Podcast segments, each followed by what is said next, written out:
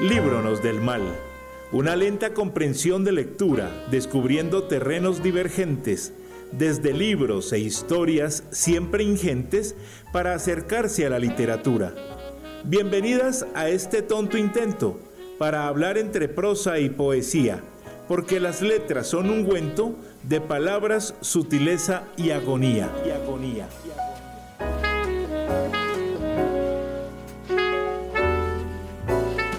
Los martes, cada 15 días, de 10 a 11 de la mañana, solo por Encuentro Radio. Encuentro Radio.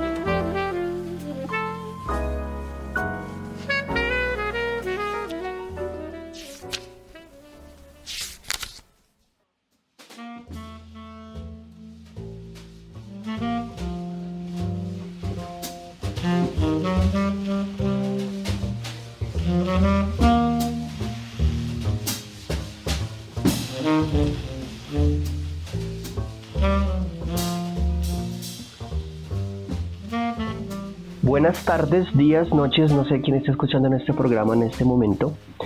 Em, estamos muy desjuiciados en este podcast, debemos reconocer eso. Es importante que la gente sepa que nuestra honestidad está por encima de todo. Y pues hemos sido muy desjuiciados. Esta es una nueva entrega, si se puede llamar así, del el podcast Libronos del Mal. Y pues me acompaña el de siempre, el que nunca me deja solo realmente. Desjuiciado también. ¿Qué más, Daniel? ¿Qué hubo, Jonathan? ¿Qué más? Estamos desjuiciados, pero, pero es un desjuicio que tratamos de, compensar cuando logramos grabar. Es que, es que la vida no es fácil. No, nunca ha sido fácil. Nos ha tocado muy duro. Somos unas víctimas realmente. Sí, deberíamos ir a la JEP también. Yo creo que prefiero el fuero interno, es un poquito más justo.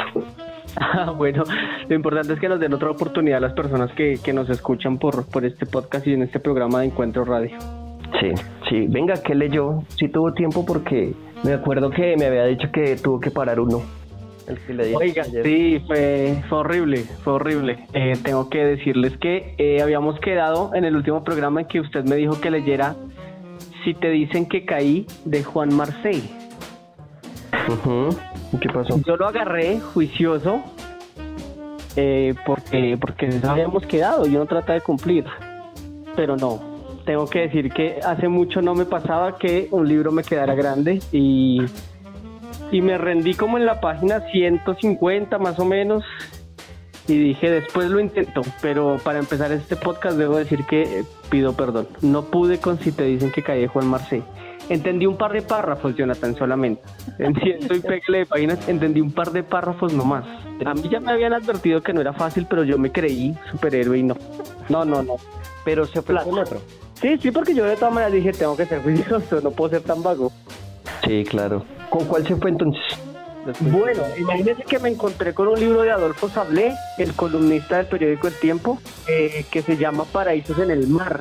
Debo decir que, que yo ya había leído pues a Sablé en sus columnas y siempre me ha parecido muy original. Sabe que él no, no está siempre hablando del escándalo político del momento, sino que hacer columnas que son muy sencillas, muy básicas y muy interesantes. Una vez habló, por ejemplo, de cuando se fue a comprar un pollo asado y era tarde en Bogotá, como a las 10 de la noche. Y estas son sus columnas, muy tranquilas, muy sencillas.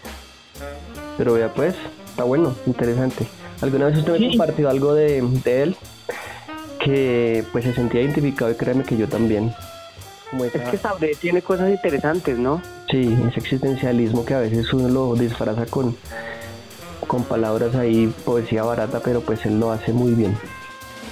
Sí, sí, él lo hace muy bien. Y leí entonces Paraísos en el Mar, se llama el libro de Sablé, y me gustó muchísimo porque eh, Paraísos en el Mar es entonces la historia de la infancia de Adolfo Sablé. Usted sabe que eh, aquí en este país uno dice, si nació en Cali es salsero. Sí. Si nació en la costa es extremadamente feliz y bulloso y tenemos esos prejuicios, ¿no?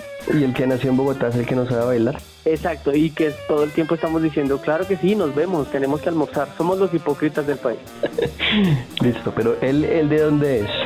Él es costeño y en Paraísos en el Mar, entonces él está contando que no es fácil ser un costeño que no sabe bailar y que no le interesa aprender a bailar y que él de verdad no tiene sabor, swing, tumbao, él no tiene esa cosa. Y entonces está contando la, la infancia que tuvo en la que le gustaron un par de, de muchachas a las que él intentaba caerles, pero no, no podía. Porque además usted sabe que Sablé tiene un problema en el lenguaje como James, es un poquito tatareto. Sí, sí, yo lo escuché alguna vez en una entrevista. Entonces un costeño tratando de hablar y, tatareto y era tímido a comparación del, del, estereotipo de costeño que tenemos que en su mayoría de veces se cumple que es esa facilidad de, de hablar, de, de, ser ellos mismos. Pues él no era así. Ah, jodido porque sin poder hablar bien fluido y no sabe bailar, berraco. no se hubiera, se hubiera defendido con el baile, pero berraco. No, no se puede defender con el baile, pobrecito. Entonces está contando su infancia en medio de pues las, las crisis económicas normales que tenemos la, las familias colombianas y después puede venir aquí a Bogotá a estudiar y, y, durante ese trayecto entonces cuenta también cómo se adaptó a esta ciudad. Adolfo Sablé está contando que en, ese, en esa vida que tuvo en su infancia no tiene muy buenos recuerdos porque como que no era el popular jamás, jamás fue el popular y tal vez de un momento a otro intentó ser eso que te, tendría que ser. Él intentó ser un costeño chistoso y no se le da. Pobre hombre. Pobrecito, él intentaba ser el que sacaba a bailar, pero él no sabe bailar. y después ya le pasó lo que a usted, y es que se enamoró de otro tipo de música, del rock, de esas cosas que aquí decían que era para eh, marihuaneros, mechudos, vagos, y él se enamoró de esa música y eso es él. Él es un costeño que no es vallenatero ni salsero, o sea, ni nombrarle a Silvestre Angón, por ejemplo. Un costeño rockero. Bien. Exacto. Sí, sí, me gustó mucho Paraísos en el Mar, es muy sencilla, es muy buena y es muy corta, es una, es una novela que no pasa de las 110 páginas eh, y que nos cuenta entonces cómo se formó este hombre que ahora es uno de los columnistas más importantes del periódico y lo que le digo, sin necesidad de querer eh, explicar qué pasa con cada escándalo que hay en este país. Sí, creo que se va por otro lado y está muy bien. Además que se siente uno identificado. Yo creo que lo que le escribe a veces me hace como reflexionar y decir, oiga, sí, yo porque también soy así. Y sabe, me parece que es que creo que de las cosas más, más chéveres son cuando usted encuentra un, un autor que no es profundo, o sea, es profundo pero sin querer serlo. Sí, sí, o sea, es, es, es pandito, pero, pero dice cosas interesantes. Exacto. Y en algún momento del libro cuenta, por ejemplo, cuando tuvo su época de rock en español y se enamoró de una canción que hacía Fito Páez con Mercedes Sosa. Y, me parece que es interesante el amor que él profesa por esta música porque de ahí sale además el nombre del libro. Son unos, un, unas par de renglones que le voy a leer en este momento de donde, de donde él nos dice que aparece todo. Dice así, dice, todo lo que hicimos, la mentira y la verdad, todo lo que hicimos sigue vivo en un lugar, todo, poco a poco va dejando de importar. Todo menos esos paraísos en el mar. Me parece muy muy bonito que, que haya puesto eso también en el texto porque yo, yo sí me alejé hace mucho de, de la música y a veces siento que me pierdo de cosas, pero vea que otra vez afortunadamente la literatura me libró del mal y me hizo recordar. Lo llevó la música otra vez. Exacto, y para no olvidar a Fito ni a Mercedes, que son pues íconos latinoamericanos. Sí, claro. Es que usted también es de música eh, muy del momento, ¿no? Usted como que no le importa nada. Si eso le gusta, pues lo escucha y ya de malas, de malas el mundo. Exacto, sí, trates de no sufrir soy como un poco sable. Más bien, ya sé que no sirvo para mucho, pues no sufro. sí, me pasa lo mismo últimamente, pero pues sí tengo mi, mi qué, pues mi gusto, mi predilección por, por algún tipo de música, en este caso el rock and roll. Pero pues para gustos los colores y pues está muy bien, está muy bien. Interesante, voy a ver si, si lo busco después, porque es que no quiero leer lo mismo que usted lee. No, no, no, no, toca no embarrarla. Sí, sí, sí, sí, sí. Entonces, pero se lo dejo, se lo dejo muy recomendado esa reflexión de Sablé de su infancia. Esa época, dice, esa época de transición en la que empecé a sentirme más bogotano por adopción que barranquillero de nacimiento. Pobre hombre. Pero bueno, lo hace muy bien, lo hace muy bien. Exacto. Y, eso fue lo que, lo que Avien tuvo para leer, no más. No, no, no, hay más, pero, pero espere porque yo también quiero saber cómo le fue, porque el único vago no soy yo, eso es una, una vacancia compartida. sí, sí, ¿para qué? ¿Para qué le digo que no? Me, también me porté mal, no hice muchas cosas realmente respecto a nuestro podcast, pero pues hice la tarea. Bueno, ¿con cuál tarea se fue usted? Yo le había dicho la vez pasada que me iba con Schopen, Schopenhauer, Schopenhauer, no sé cómo se dice. Sí. El libro clásico de mm, El amor, las mujeres y la muerte. Y resulta que, pues usted me había dicho, o sea, usted me dijo una frase que me dejó como aburridongo para leerlo, pero pues eh, debo decir que tenía razón. es horrible. Yo, yo, suelo tirarme las vainas, perdón. Es horrible, es horrible, pero, pero pues era necesario. Yo, yo quería también hacer el ejercicio. era un mal necesario. Sí, exactamente. O sea, tenía que hacerlo, tenía que hacerlo. ¿No le gustó nada, nada? Nada, nada, porque pues bueno, empezando que es un libro de 1800, entonces ese es el siglo antepasado, entonces pues como que no, no concuerda en nada de lo que pensamos ahora y de lo que la sociedad trata de hacer. Bueno, tampoco es que eh, haya un avance ya de que todo sea muy igualitario respecto a, su opinión eh, de las mujeres, de su esencia y demás, y de lo que es ella en la sociedad. Esa opinión que tiene él, pues es muy de otro siglo, como le había dicho, pero pero pues hay cosas que todavía se sienten, que todavía se ven y pues que no son tan directas como, la, como las decía él aquí en el libro, pero, pero que, pero pues es interesante conocer su punto de vista. Eso no me gustó. El primer capítulo, el amor, el segundo de las mujeres, fue muy, muy horrible. O sea, si la persona que está escuchando esto, usted que está escuchando esto, quiere leer este libro, le, debo decir que es horrible. Debo decirle que es horrible. el pedacito de las mujeres, no lea eso, que eso es misoginia hecha libro. Sí, exactamente, sí, misoginia hecha libro. Pero pues el, el capítulo de la muerte sí me interesó mucho y de verdad lo disfruté bastante. ¿Qué le quedó de este capítulo? ¿Por qué le gustó tanto? Me quedó que, que la vida es un error y la muerte es la corrección de todos los errores. ¿Cómo más corrige usted esto? Pues con la muerte. Sí, claro. Entonces creo que desde, desde, ahí creo que esa es la parte fundamental y lo que quiere y lo que quiso, lo que quiso decir Schopenhauer eh, respecto a la muerte me parece interesante porque pues haciendo esa reflexión sabemos que errores cometemos todos los días y a toda hora. Em, injustos, somos, eh, nos enfermamos, nos hacemos daño nosotros mismos, eh, en fin, o sea, esto es un error. Y pues lo único que hay que hacer es sacarle el provecho, el mayor provecho a esto. Ahora que dice que, que, usted dice ahorita que, nos hacemos daño a nosotros mismos, eh, por los días que se murió Antonio Caballero le salieron muchas entrevistas. Y me encontré una en la que él está hablando con mi amor Carolina Sanín y están hablando sobre, sobre la vida y sobre la muerte y él explica que él de verdad no tuvo uno que otro vicio, sino que él se fue de excesos, excesos con el alcohol y con el cigarrillo principalmente, y dijo pasando por otro par de cosas, quién sabe qué sería. Pero ellos dos llegaron a la conclusión que la vida también es eso, matarse poco a poco. Sí, eso es. Y nosotros creo que estamos condenados, por eso le decía a Daniel que sí, que usted, usted cada vez que toma, usted cada cuánto toma, Daniel. Trato de hacerlo a diario. Y sobre todo los lunes, creo que es su predilección. Eh, sí, es un día que elegimos los que estamos cerca de la pensión. Muy bien, yo también creo que tomo cualquier día, pero ahora como madrugo tanto, como sea que madrugo tanto, entonces no puedo no. ponerme a hacer esas gracias, dicen.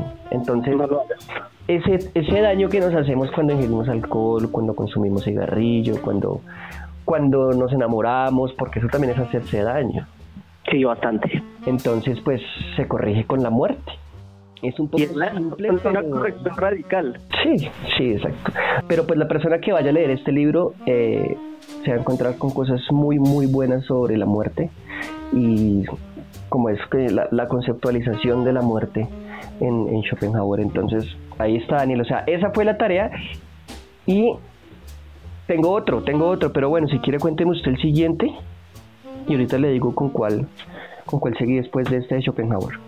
Bueno, eh, Yo hace un par de años leí un, autor sueco que se llama Stig Larsson. Yo no sé si usted ya, ya, lo escuchó o ya lo leyó. No, no, no. Él escribió una trilogía que es la trilogía Millennium. Esa vaina vendió, diría una amiga mía, 8 mil millones de copias en el mundo entero. Y él muere, él se murió, él se murió y no pudo ver qué había pasado con lo, con lo que había dejado escrito.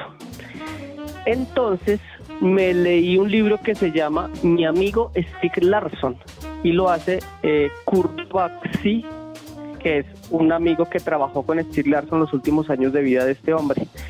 Y me gustó bastante conocer la vida de Stig Larsson porque eh, Kurdo Baxi está contando cómo fue que resultó trabajando con Stig y resulta que ellos viviendo en un país como Suecia, donde uno a veces todo cree que todo es perfecto allá, pues resulta que ellos eran los que allá trabajaban en prensa tratando de denunciar la xenofobia, el racismo y la misoginia que existen en estos países que parecen tan perfectos. Y tenían unos periódicos y unas revistas donde hacían un montón de investigaciones y artículos sobre desapariciones de personas negras, de personas asiáticas de, y grupos de ultraderecha que estaban ganando terreno político.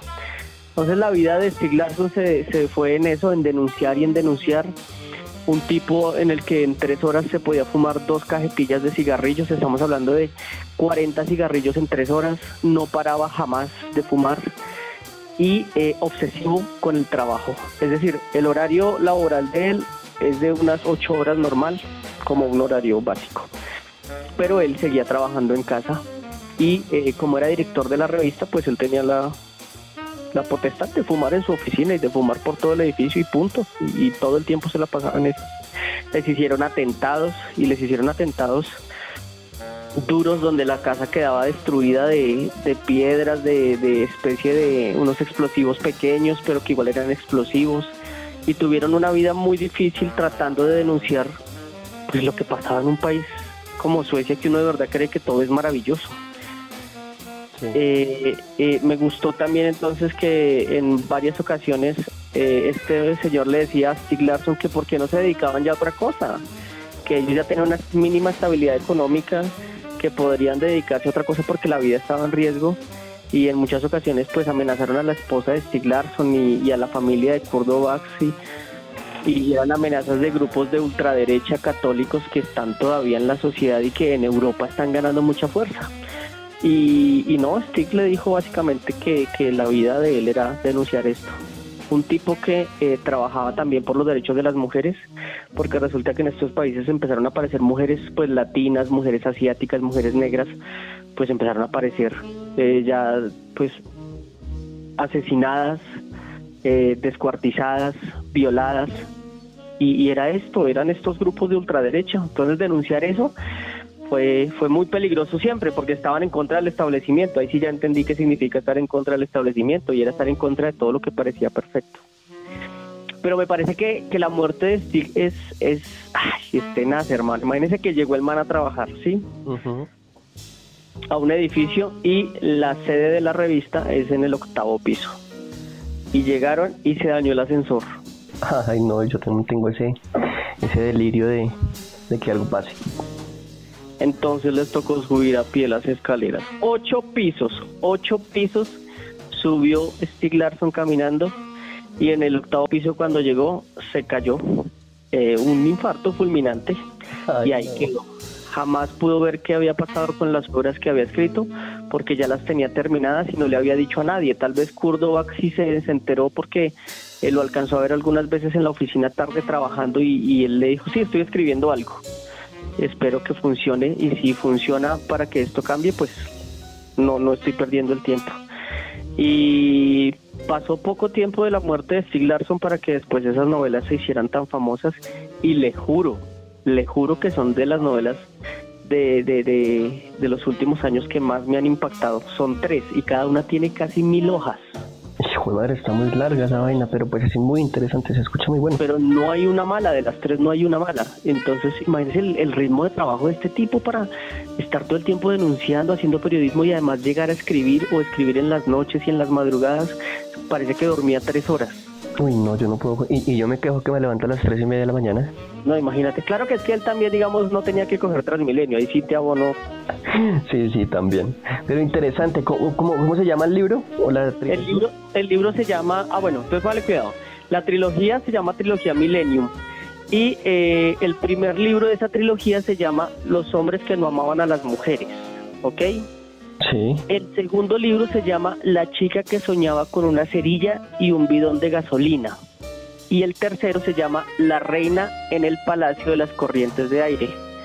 Eh, ahí hay un personaje famosísimo que es una mujer que es una hacker, que es Lisbeth Salander.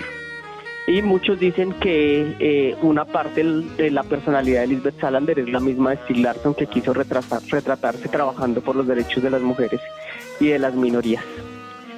Entonces, bueno, la biografía se la recomiendo porque es como cuando usted escribe o describe a un amigo que está en su alma y en su corazón y, eso duele y eso pega durísimo.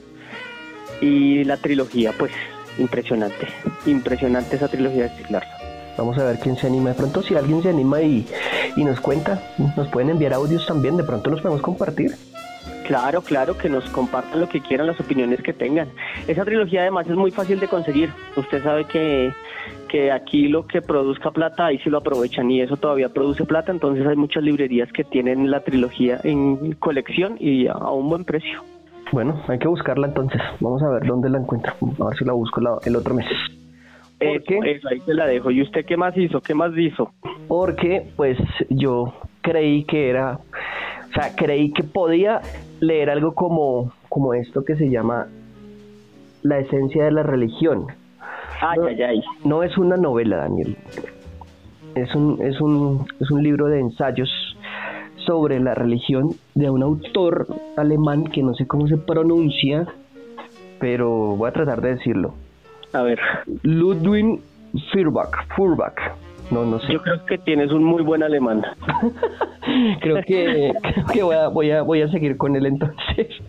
Pero porque se metió a ese problemón, es que uno a veces también se busca los problemas solo. Lo que pasa es que eh, leí eh, por internet que el tipo tuvo una etapa en, en, la, eh, en la que fue docente y él fue a explicar su tesis sobre el porqué del ateísmo y el porqué y él cómo sustentaba el ateísmo. Entonces como que lo hice Daniel porque me dejé llevar para, para saber cómo le fue en esa etapa de, de, docente. Pero ya después empezó, dijo, o sea, el primer, el primer capítulo fue muy bueno porque contó cómo llegó a ser docente y también contó em, las motivaciones que tuvo para que pues para que para que llegara a hacer eso entonces eso me pareció interesante porque fue más novelesco, fue un poquito más, la, la, narrativa fue más, más bacana, más rica. ¿Y el, libro en total es muy largo? Más o menos, no tanto, pero pues ahí, ahí pues, tiene exactamente... Oiga, ese, ese sonido de las hojas pasan tiene su particularidad. Sí, muy bueno, 298 páginas. Ok, ok. Y el primer capítulo lo, lo disfruto. muy bueno, muy bueno. Entonces empezó a contar que, bueno, contó toda la historia de cómo llegó a ser maestro. Bueno, maestro no, docente en una institución y exponía su tesis. Listo. Pero cuando empezó a hablar en sí de la tesis, de, de todo el cuento de, de las deidades, del politeísmo, de la sustentación filosófica, empezaba a citar otros autores, empezaba a citar otros filósofos, y yo dije, no, no creo que no. Creo que me disfruté de esa mini novela de cómo él se hizo docente por un momento. Porque y hasta ahí llegamos. Sí, hasta ahí llegué y la verdad también lo dejé. Lo dejé en la página porque es que en serio es muy difícil, muy complicado. Llegué hasta la página ¿qué? 36 porque la letra es pequeñita. Es, Además, es pequeñita la letra y en Transmilenio no, no creo que sea muy, muy saludable y además da sueño porque el tema es muy complicado, muy complejo. No lo entiendo muy bien. No, y viviéramos de esto, pues le sacaría uno mucho más tiempo, pero pues no vivimos de esto. exacto, sí. Entonces prefiero esos temas de la religión y de las creencias. Yo prefiero decir, no sé, no me importa y, y ya. Como que uno lee para conocer diferentes puntos de vista, pero pues yo no soy quien para decir si existe alguien o no. Quería por, por favor el nombre del libro y del autor. La esencia de la religión. y eh, Luding Feuerbach. Qué alemán. Ah, de Feuerbach. No, te fuiste también de acaparador, quería saberlo todo. sí, entonces no, creo que después, después lo voy a intentar. Pero vea que... O sea, caímos, coincidimos no solo en la vagancia, sino en que dejamos un texto iniciado. En la frustración también coincidimos, Daniela, sí señor. Ah, pero qué lindo encontrarse uno con gente en la frustración, eso une, eso ata. Y como la frustración casi siempre viene como en botella. en litros, yo creo. Eh, pero vea que eh, no, no me rendí, dije voy a, voy a tener que buscar otro tipo de textos en ese momento. Voy a hacer algo porque se me viene el otro podcast. Sí, claro. Entonces el 25 de septiembre me fui para la biblioteca. El 28, perdón, el 28 de septiembre me fui para la biblioteca a mediodía porque ese día trabajaba en la casa y me eh, saqué prestados dos libros. Uno de ellos es el que estoy leyendo em, y otro es de Ishiguro, se llama Los restos del día. ¿Cuáles son los dos que sacó prestados? Ishiguro, Los restos del día. Ok. Y Richard Ford, entre ellos. entre ellos de Richard Ford. Sacó esos dos. ¿Y a quién cogió? Eh, a Ford, Richard Ford. De, hecho, ya me quedan como 20 páginas. O sea, no le he podido terminar porque eh, estoy muy vago, como le había dicho. Me quedan 20 páginas, no me queda mucho. 20 minuticos, yo creo menos. Dígame por favor qué le pasó a como, como me pasó a mí la, la primera vez que leía Ford y es que quedé tragado, tragado de ese escritor. sí, es así Daniel. ¿Y este libro lo había leído ya? ¿Lo leyó ya? No, ese no, yo leí Canadá. No, ese no estaba ya. Cuente de qué se trata el que está leyendo y que estaba a 20 hojas. Sí, este libro que se llama Entre ellos eh, cuenta la historia, Richard Ford cuenta la historia de cómo fue su vida, su infancia y adolescencia con sus padres. Entonces, eh, él nació en el 44 y los papás se conocieron en esa época que, que, le llamaron la Gran Depresión, creo que fue. Y em, una, una, época económica, una economía muy dura y, pues afortunadamente él tenía, el papá de, Ford tenía un trabajo estable y eh, no tuvo como esa necesidad y no tuvo como esa, esa digamos como esas afugias para, para poder conseguir sus cosas básicas. Entonces estaban bien dentro de todo lo mal que podían estar en esa época. Exacto, sí, o sea, estaban bien, no estaban tampoco en la inmunda como decimos, pero pues sobrevivían. Y Richard Ford en dos, en dos partes del libro cuenta primero cómo fue vivir con su papá, porque dice de hecho que él no vivió con él, porque debido a su trabajo él únicamente iba los fines de semana, sábados y domingos, porque él era un... Em, vendía mm, cosas de mercadería, charcutería y esas cosas en un carro, entonces se iba por los distintos pueblos de Estados Unidos a, vender y se la pasaba más en hoteles y que más, en hoteles que en la casa. Entonces vendiendo chucherías. Chucherías, sí. Como un pancha. Exacto, sí. Entonces, eh, Ford lo dice de una forma muy, muy, muy bacana. ¿Para qué? Muy bonita. ¿Cómo se llama la novela? Entre ellos. Entre ellos. ¿Y es larga? No, no. Tiene 200 no, mentira, 162 páginas nomás. Ah, no, no, lo que has estado es muy vago definitivamente. Sí, mucho muy vago y ni siquiera lo he terminado. Pero y la gente todavía espera escucharlo.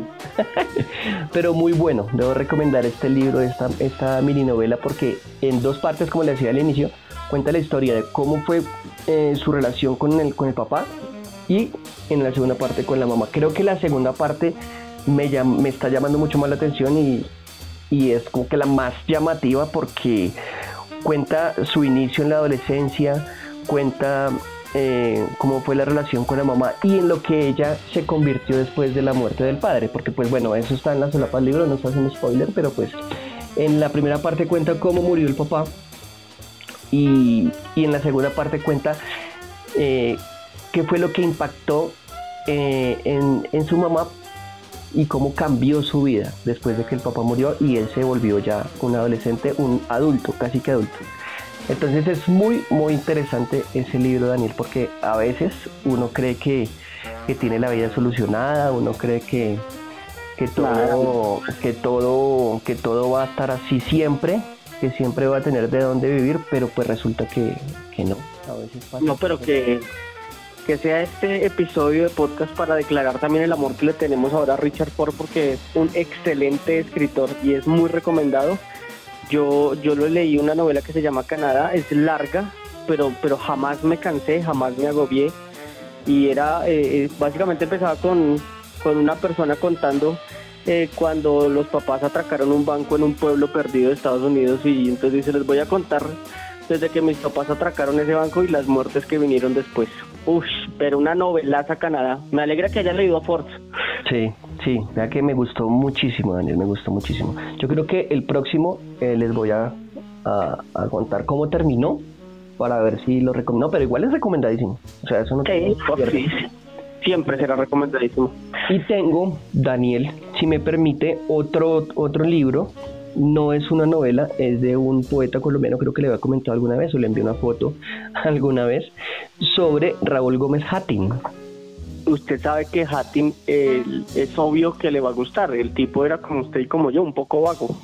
Sí, un poco, un poco ebrio vago, sí, es como el, el Bukowski colombiano. Solo que él tenía talento, nosotros no, pero lo leemos por lo menos.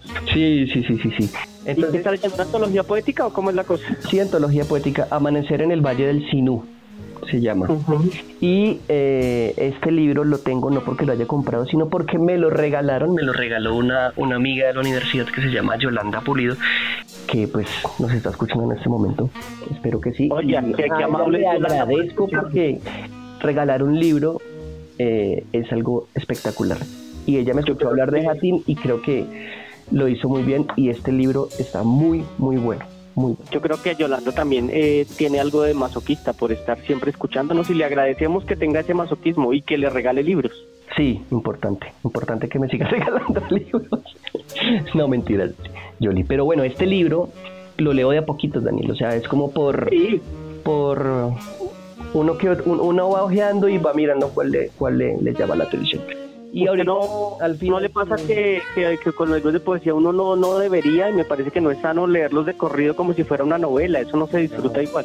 No, no, no, no, yo no hago eso, realmente no hago eso porque porque se pierde la esencia, yo creo, además eso, eso es como, como un cigarrillo, yo creo que uno, uno no se fuma la, a, menos que sea eh, que este personaje del que hablamos al principio, ¿no?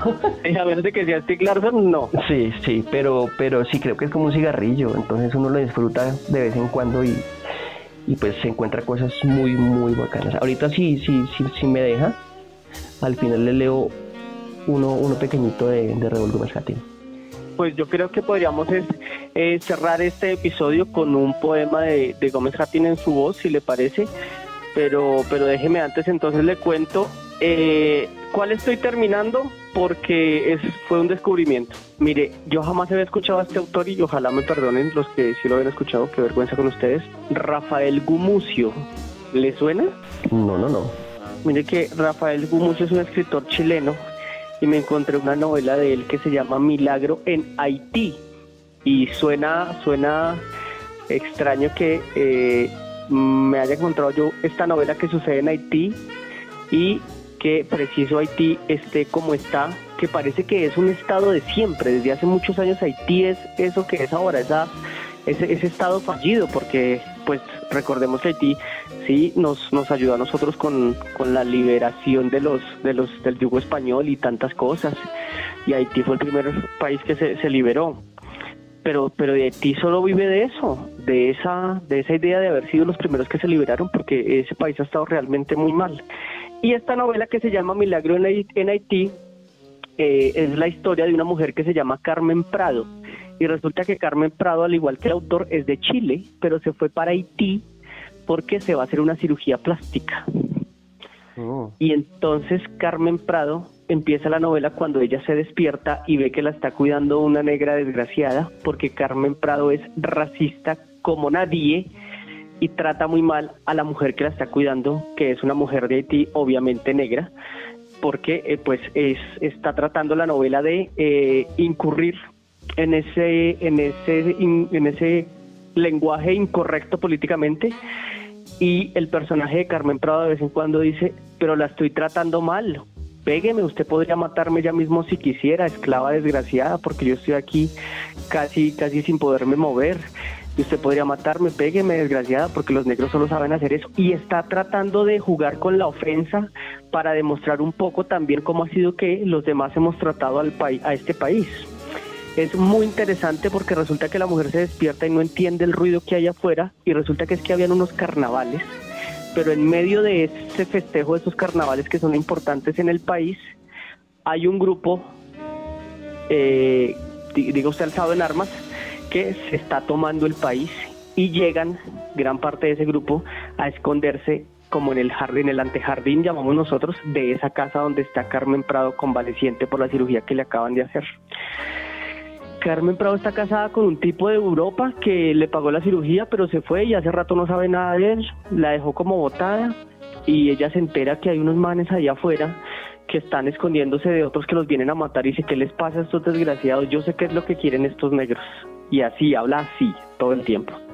Dice, lo que estos quieren y lo que le importa a los negros primarios como todos los que son como usted es sexo. Así que vamos y yo les voy a permitir que todos se vengan en mí y que se vayan. Uy, es una vaina dura, durísima, pero la vieja es una desgraciada, de verdad, Carmen es una maldita desgraciada. Eh, estoy cerca de terminarlo, me está gustando mucho y es la primera cosa que le leo a Rafael Gumucio. Milagro en Haití, también recomendado. Hasta ahí voy, hasta ahí queda mi tarea por el día de hoy. No, bien, bien. Vea que no está tan vago, no está tan vago. Lo que pasa es que a veces uno, uno tiene muchas expectativas. Pero yo voy a empezar después de este, de Ford, voy a, coger otra vez a Ishiguro con los restos del día. Ah, bueno, entonces yo creo que podríamos hacer un club de Ishiguristas, porque yo voy a coger de Ishiguro uno que se llama Un artista del mundo flotante. Bueno, vamos a, ver cómo nos va con Ishiguro otra vez. Oiga, sí, vamos a ver cómo nos va. Eh, no se le olvide que, que, esto tiene que cerrar con poesía, por favor. Bueno, vamos a ver con, con, con Raúl Gómez Hattin. Bueno, pero antes, antes de eso, entonces, eh, eternamente agradecido. Oiga, siempre será un placer hablar con usted de estas cosas que nos importan tanto como es la lectura. Sí, Daniel, muchas gracias, de verdad, porque quería comentarle que Ford me dejó muy marcado y creo que usted me, me confirmó eso. Muy bien, me alegra. Entonces, eh, entonces la poesía. Claro que sí, nos vemos en 15 días, ojalá. No creo. nos vamos con esto que se llama eh, ruego a una deidad. Sorprendí a la desgracia robándose mis palomas y la espanté a latigazos. Volvió sus dientes temblorosa de rabia y de una bofetada me robó la pasión. Perdóname, señora oscura y venerable, mi atrevimiento de hijo bastardo que no puede más con su vacío corazón.